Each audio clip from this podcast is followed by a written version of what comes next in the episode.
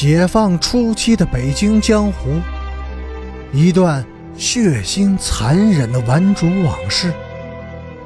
欢迎收听《北京教父》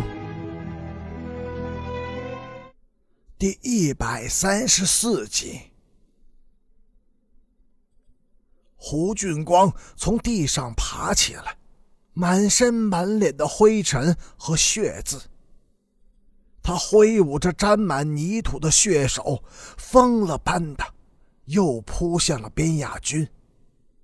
蛮主们一拥而上，抱住了胡俊光，而边亚军逃也似的快步的走了。这时，边亚军回了一下头，发现原来站在他身后的祝金平和贺老大。已经悄悄地退到了街边的一个巷口里去了，像贼似的偷眼张望。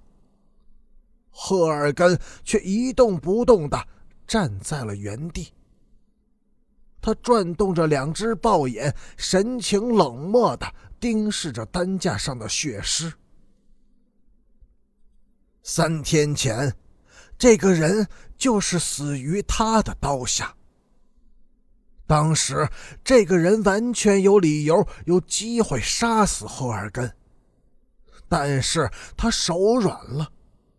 赫尔根却一连捅出了七刀，连眼睛都没有眨一下。身中七刀，命丧气绝，仍顽强地护卫着自己的女人，他算得上是一条汉子。楚金平、赫尔根杀死人之后，又当着死人的面侮辱了他的女人，这也算得上汉子吗？现在这一切似乎都与赫尔根无关了，表情平静、淡漠、蛮横。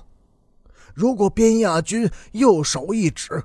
他还会再扑上去，在那具死尸的上面，再捅上七刀。卞雅君突然有一种芒刺在背的感觉。赫尔根仅仅十六岁，还只是一个孩子，却已经比老一茬顽主更加的凶残，更加的少有人性。我，边雅君，是在和这样的一群人为伍吗？那么，我又是什么人呢？下午，边雅君去了一个相好的女人家。原来百依百顺的这个女人，今天却闹起了别扭，推说身子不舒服，硬是不肯上床。他狠狠地给了女人一个耳光，女人哭着上了床，他却不行了。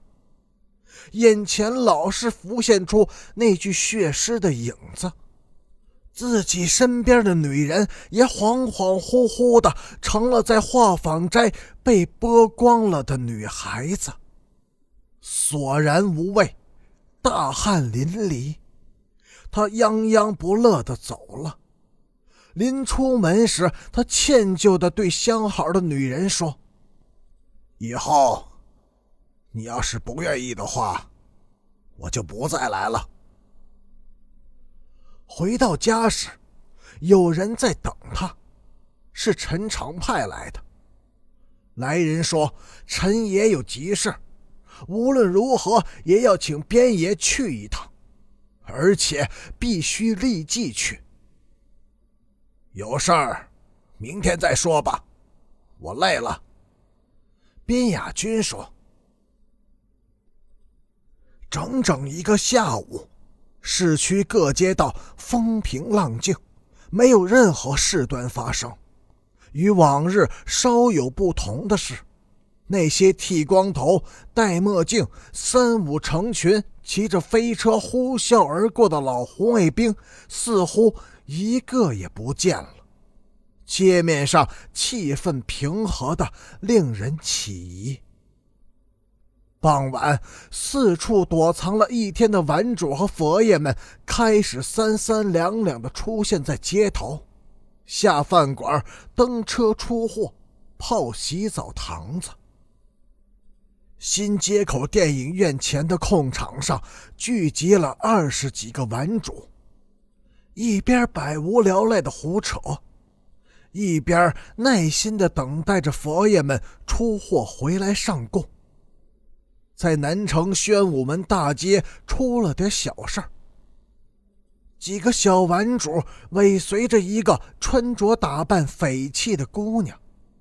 当他们壮着胆子凑过去要和姑娘交朋友时，姑娘尖着嗓子叫了起来，玩主们吓得四散跑了。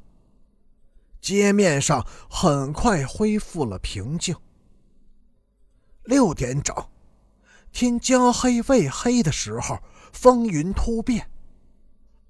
在西直门、阜成门和复兴门这三条从西郊进城的主要通道上，突然出现了大批老红卫兵们的自行车队。